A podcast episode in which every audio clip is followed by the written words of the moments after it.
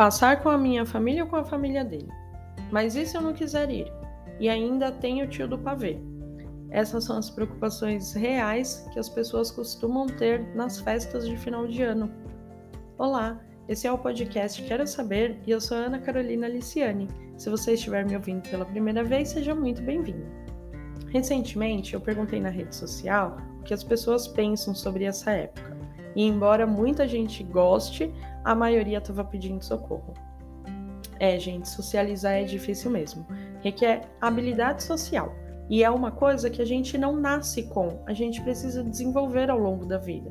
E para desenvolver, a gente precisa das interações sociais. E aí tem tantos aspectos envolvidos: a timidez, um perfil introvertido tentando socializar com um extrovertido, pessoas com ansiedade social, ansiedade generalizada, aquela preocupação com tudo o tempo todo, depressão. Ainda mais em um ano como esse, né? Tantas perdas, tanta notícia ruim, as pessoas estão realmente abaladas, tentando lidar com as suas dores. Muitas famílias não se reuniram no último ano. E quanto menos a gente faz uma coisa, menos também a gente sabe o que esperar dela, ou simplesmente não aprendemos como lidar. E a gente também está vindo de um período não se encontre com ninguém para uma tentativa de estamos vacinadas, vamos tentar. Isso também é desconfortável. Então, se você não é da festa e pode estar meio para baixo agora, com essa expectativa toda, o meu recado é: seja sincero e gentil com você mesmo. Uma boa forma da gente tomar decisões, fazer nossas escolhas, é se baseando nos nossos valores pessoais. Então, por exemplo, você pode estar se dizendo: eu até gosto de estar junto, é importante para mim me reunir, mas vai ter o tio do pavê.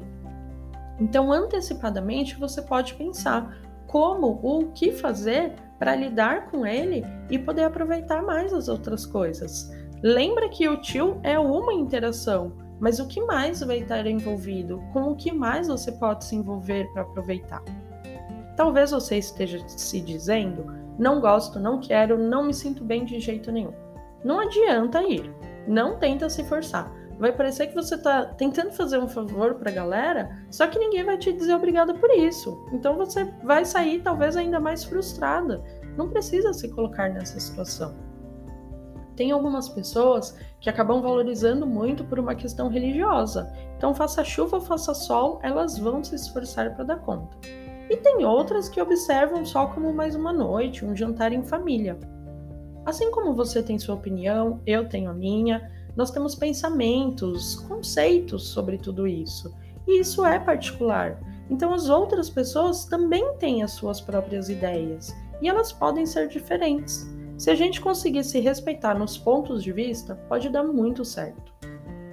Vejo também muitos casais discutindo nessa época quem vai para onde. Nesses casos, tem muitas estratégias de solução de problema.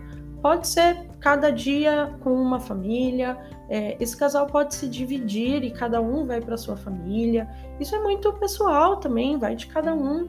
O importante é você pensar em estar em um relacionamento onde você pode falar sobre o que é importante para você e que você também possa ouvir o que é importante para o outro não necessariamente você vai estar 100% confortável, mas é importante que haja um equilíbrio, que, que ambos estejam dispostos àquela tomada de decisão.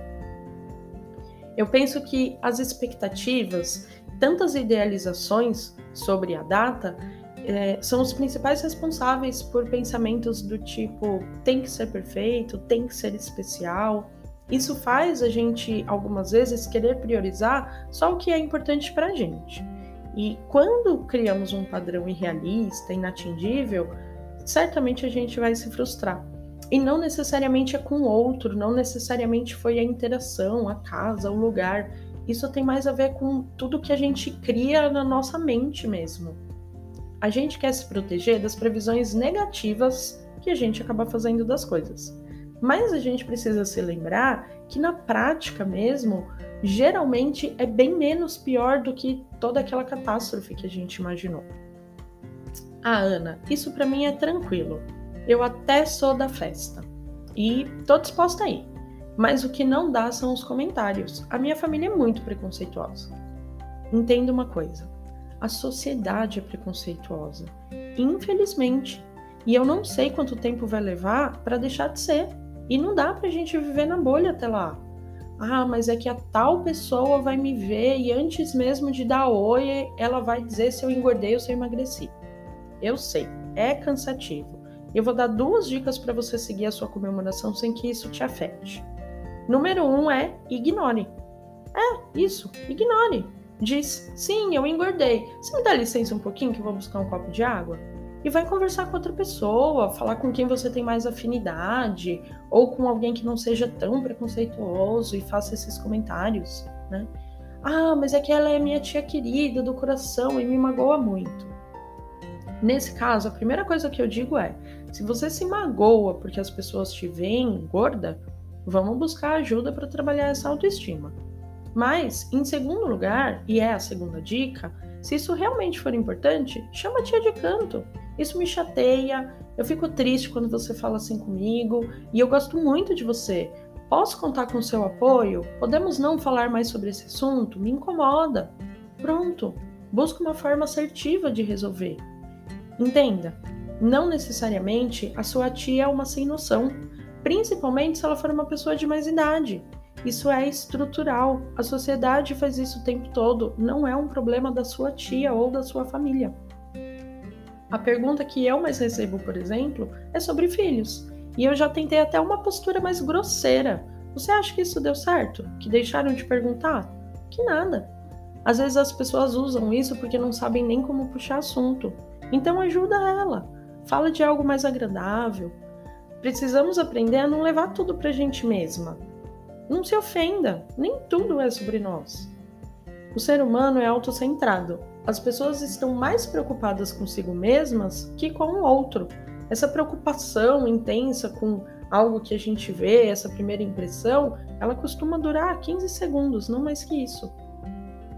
Já que você decidiu que vai, tenta aproveitar o seu tempo e a sua experiência. Observe mais os sinais. Use os seus cinco sentidos. Faça uma postura de não julgamento. Não fica tentando dar nome para tudo o tempo todo vai se distrair, vai realmente interagir, conversar, ouvir histórias. Você pode se interessar genuinamente por saber como as pessoas estão. Hoje em dia tá tão difícil encontrar alguém que consiga nos ouvir sem ficar falando por horas dos seus próprios problemas. E ainda assim, se algo te incomodar, se afasta, muda de lugar, vai no banheiro, vai respirar fundo e se nada der certo, vai embora. Gente, preciso ir, deu minha hora, tô muito feliz de ter visto vocês. Um beijo e tchau. Alguém me disse que por ser só uma vez no ano, estava disposta a fazer coisas que não gosta. E eu perguntei: e por ser só uma vez no ano, não é um ótimo momento para a gente se valorizar? Pode ser só uma vez. E a gente precisa se respeitar, senão ninguém vai saber fazer isso. É só mais um dia com muita interação social. Escolha fazer o que a pessoa que você quer ser faria, escolheria nessas horas. Eu espero ter ajudado com esse assunto e desejo mesmo um ótimo Natal, cheio de novas experiências e bons sentimentos, independentemente do que você acredita. Se dê esse presente, eu tenho certeza que você merece.